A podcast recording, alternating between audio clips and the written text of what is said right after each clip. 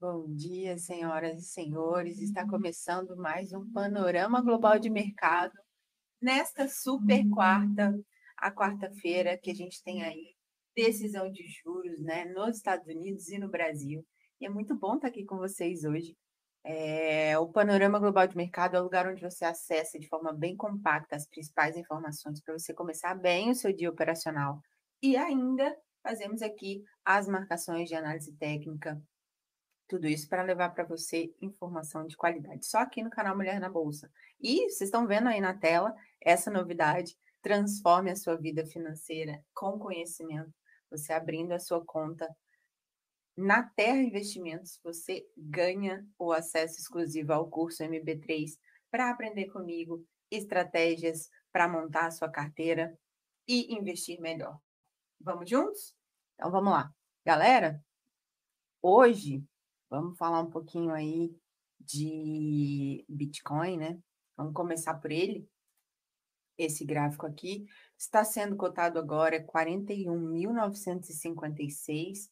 Eu mostrei para vocês aqui ontem, né, desse fundo. E o fundo agora está em 39.196, é o próximo.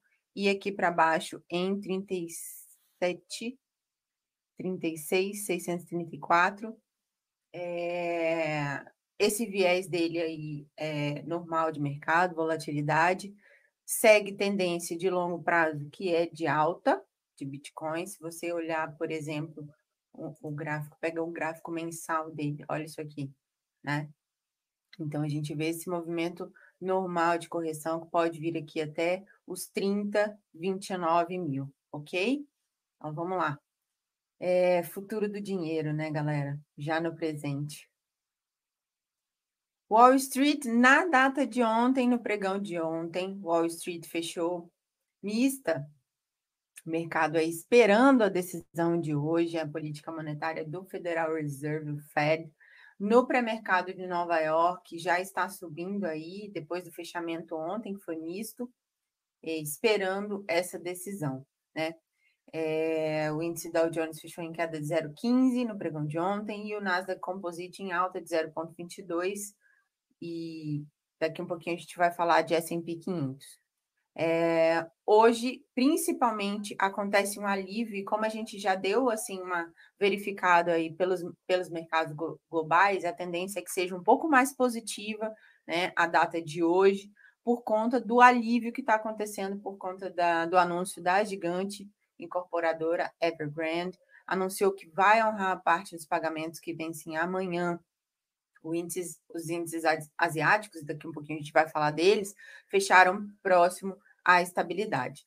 E também teve a Câmara dos Deputados americana que deu passos na direção de evitar colapso do governo. Aprovou também a suspensão do teto da dívida até dezembro de 2022.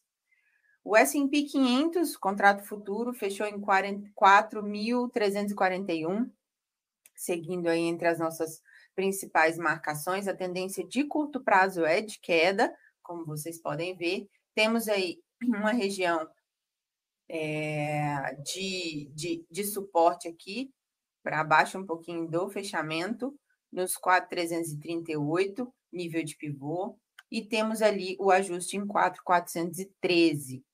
O petróleo do tipo Brent, que é a referência para a Petrobras, está cotado aí a 75 dólares e 41 o barril, uma alta de 1,41%. E o petróleo do tipo WTI, com contrato vencimento para novembro, está cotado a 71 dólares e 58 o barril, uma alta de 1,55%. Deixa eu fazer uma pausa aqui para mandar um beijo para a galera que está no chat comigo, Jefferson, Marcelo, muito obrigada. Um beijo para vocês. Um beijo também para a galera que assiste depois, tanto aqui no YouTube quanto no Instagram, e para a galera que ouve o podcast. Marcelo está dizendo ali, ó. Estou em viagem, essa semana está difícil acompanhar. Mas vamos juntos, Marcelo, que bom que você está aqui. Coisa boa.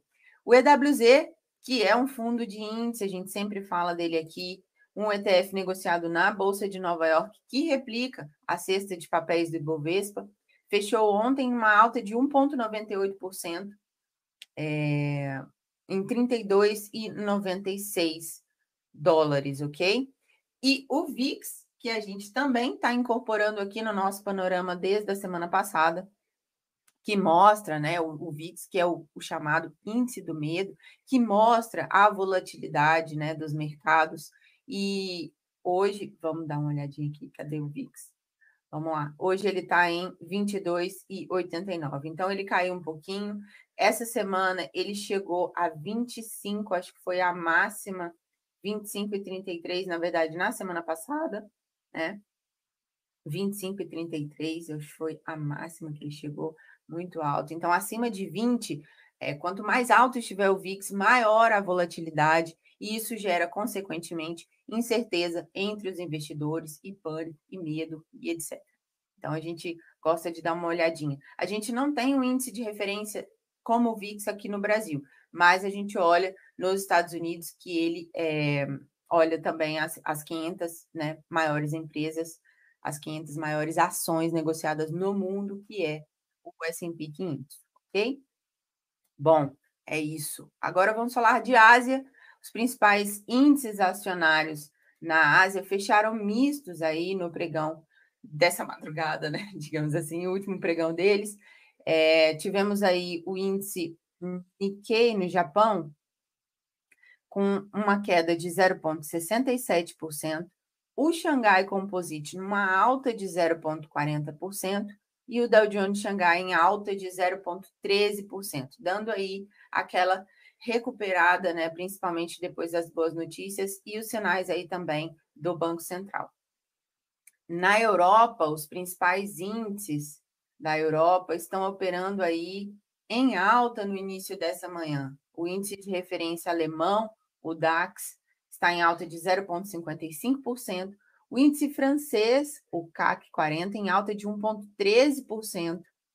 E o Eurostock 50 em alta de 0,85%.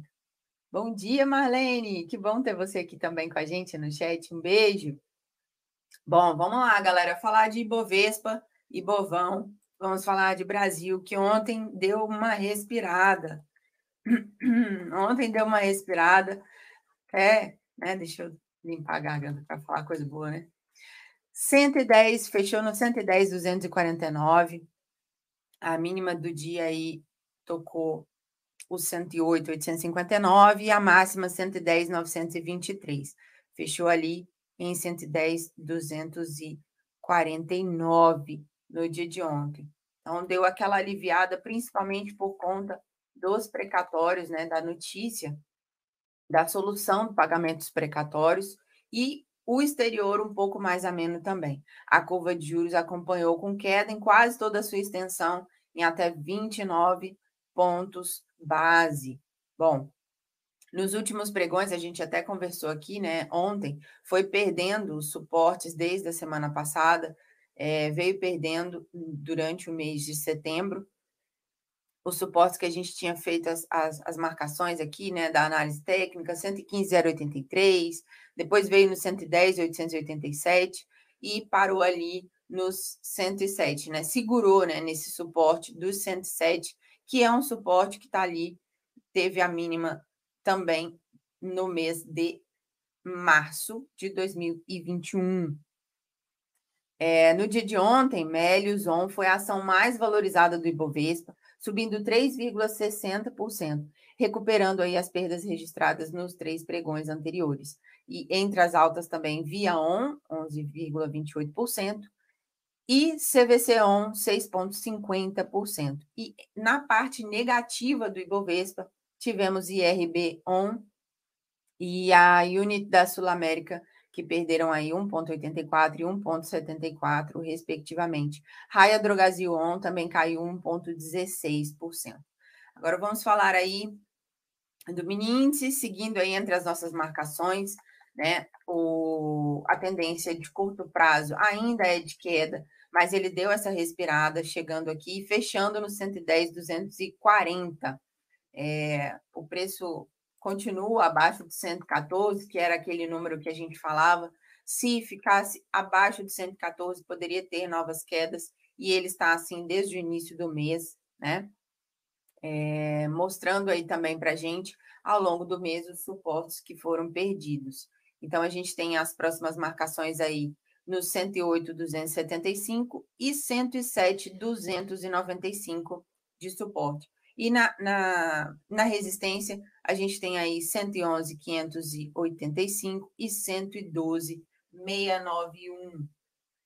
Para o dólar futuro, que fechou ontem, o dólar fechou em 5,280, caiu um pouquinho aí da nossa do nosso número cabalístico dos 5,300, mas continua o preço performando dentro dessa região do retângulo que a gente já havia traçado, estava desde julho, ele continua praticamente aí lateral, né, nesses no curto prazo, mas a tendência de longo prazo é uma tendência de alta.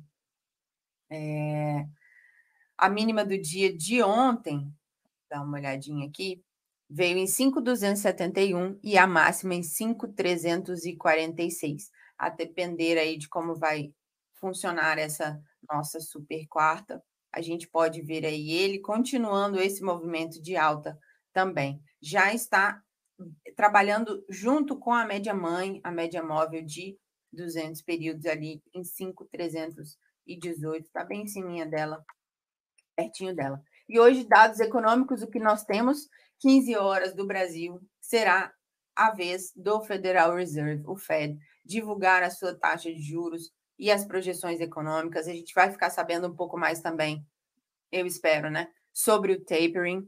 E às 15h30, Jeremy Powell dá entrevista e pode falar sobre o tapering, que é a redução de recompras de títulos nos Estados Unidos. No Brasil, o Copom, como sempre, ele divulga né, a nova taxa Selic, mas é a partir das 18 horas, então é depois do encerramento do pregão. Na zona do euro sai a confiança do consumidor de setembro e nos Estados Unidos saem dados de vendas de moradias usadas de agosto e também estoques semanais de petróleo bruto. Galera, esse foi o nosso panorama global dessa quarta, super quarta. É um prazer enorme estar aqui com vocês todas as manhãs. Grande beijo, excelente pregão a todos, tá? Fiquem com Deus e até amanhã. Fui!